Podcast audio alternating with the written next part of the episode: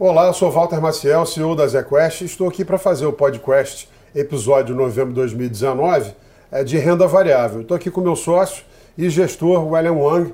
William, a gente teve mais um mês aí de desempenho uh, muito forte uh, do Ibovespa e uh, das ações brasileiras.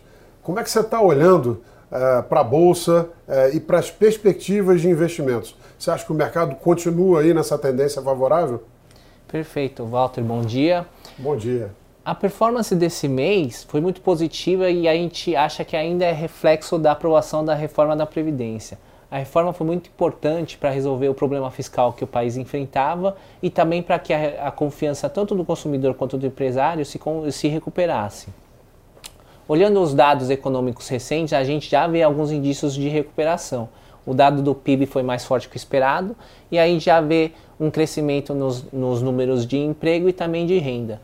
Quando a gente fala com as empresas que têm capital aberto, o número de Black Friday foi muito forte, com uma recuperação de consumo robusto, impulsionado pelo saque do FGTS e também pelo adiantamento do 13º salário. Você acha que isso já é um indicador de que a gente vai ter uma volta uh, não só de atividade econômica, mas uma volta mais forte de consumo olhando para frente? A nossa expectativa é que a economia ela comece a se acelerar a partir desse nível. É, essa recuperação econômica ela acabou demorando um pouco mais que o esperado, mas isso foi por conta da, da saída dos gastos do governo. Essas reformas que o governo tem feito, elas reduzem o gasto do governo, então no primeiro momento elas acabam sendo anticíclicas. Para um segundo momento, o, o setor privado entrar no lugar do setor público e fazer com que essa recuperação ela seja mais sustentável no longo prazo. Até porque o setor privado acaba tendo um gasto muito mais eficiente e que tem um multiplicador mais alto que o gasto público, que é mais ineficiente por natureza, né? Exato. E aí, quando a gente olha setorialmente, a taxa de juros também ela começa a ter impactos relevantes na economia. Um dos setores que é mais beneficiado é o setor de construção civil. E ele é muito importante para a economia porque ele emprega muita gente. Cada, cada canteiro de obras vai empregar muitos pedreiros, muitos arquitetos, engenheiros e até corretores. E por que, que esse é um setor que se beneficia muito da queda dos juros? Porque primeiro que a maioria das pessoas elas não compram imóvel à vista, ele é pago através de empréstimos. E o segundo fator é porque são empréstimos de muito longo prazo, 25, 30 anos. Então, uma coisa é o impacto que a queda de taxa de juros tem sobre o empréstimo de um ano. O, quanto que você vai ter de economia na parcela vai ser muito pouco relevante. Outra coisa é sobre um empréstimo de 25, 30 anos. A queda na parcela que você vai ter que pagar vai ser muito relevante e isso acaba aumentando bastante o número de possíveis compradores de imóveis. Você está dizendo que a gente tem, na verdade, dois temas a serem explorados. Um é, é o retorno do consumo é, da renda e outro é, é, é, é uma mudança do perfil é, de endividamento das empresas. Esses juros mais baixos também vão estar forçando o setor financeiro a voltar a exercer o que deveria ser a sua atividade principal, que é a concessão de crédito, né? Isso, quando a gente olha os números de crédito, a gente também vê aceleração da concessão de crédito em algumas modalidades específicas, mas, por outro lado, é, quando a gente olha a performance do setor de bancos, as ações de bancos elas não têm performado tão bem. Elas foram até o destaque negativo do mês. E por que, que isso está tá acontecendo?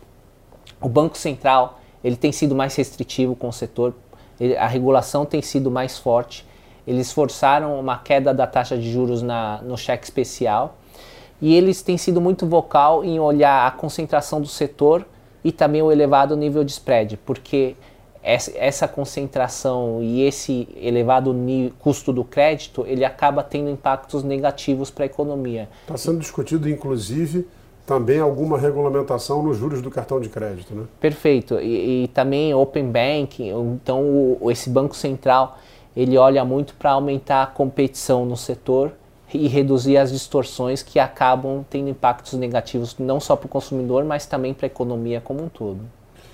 Agora, olhando para, vamos dizer, então estamos falando do exemplo de 2019, mas olhando para 2020, quais são as nossas principais apostas de um ponto de vista setorial?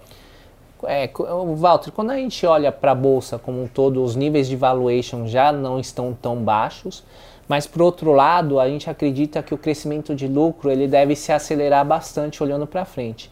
E por conta de dois principais fatores, a alavancagem operacional e a alavancagem financeira. A alavancagem operacional é a diluição de custo fixo. Então, por exemplo, uma empresa tem 100 de receita e 50 de custo, ela vai ter 50 de lucro operacional. Mas se a receita crescer 25% e o custo fixo dela permanecer estável, ela vai ter uma receita de 125 para um custo de 50. Então o lucro dela vai ser 75. O lucro cresceu 50% enquanto a receita cresceu 25%. Então essa diluição de custo fixo e alavancagem operacional vai ser muito importante para crescimento de lucro operacional. Do outro lado também a alavancagem financeira vai ser o quanto as empresas vão se beneficiar pela queda da taxa de juros. Então elas vão ter queda de custos relevantes de dívida devido à queda da Selic. Então isso, esses dois fatores acabam acelerando bastante o crescimento de lucros. Então quando a gente olha o valuation, o múltiplo, vis-a-vis -vis esse crescimento de lucro, as ações ainda não estão tão caras. Então tem um grande potencial ainda de valorização Pois é, eu estava dando uma apresentação cabeça. nossa para clientes outro dia e, e, me ocorreu isso. Vocês colocaram na apresentação que nós estamos com uh, uma, uma rentabilidade, um crescimento de margem das empresas de 19,5% no ano. E a Bolsa está se valorizando 22%, 21%, é muito parecido, né?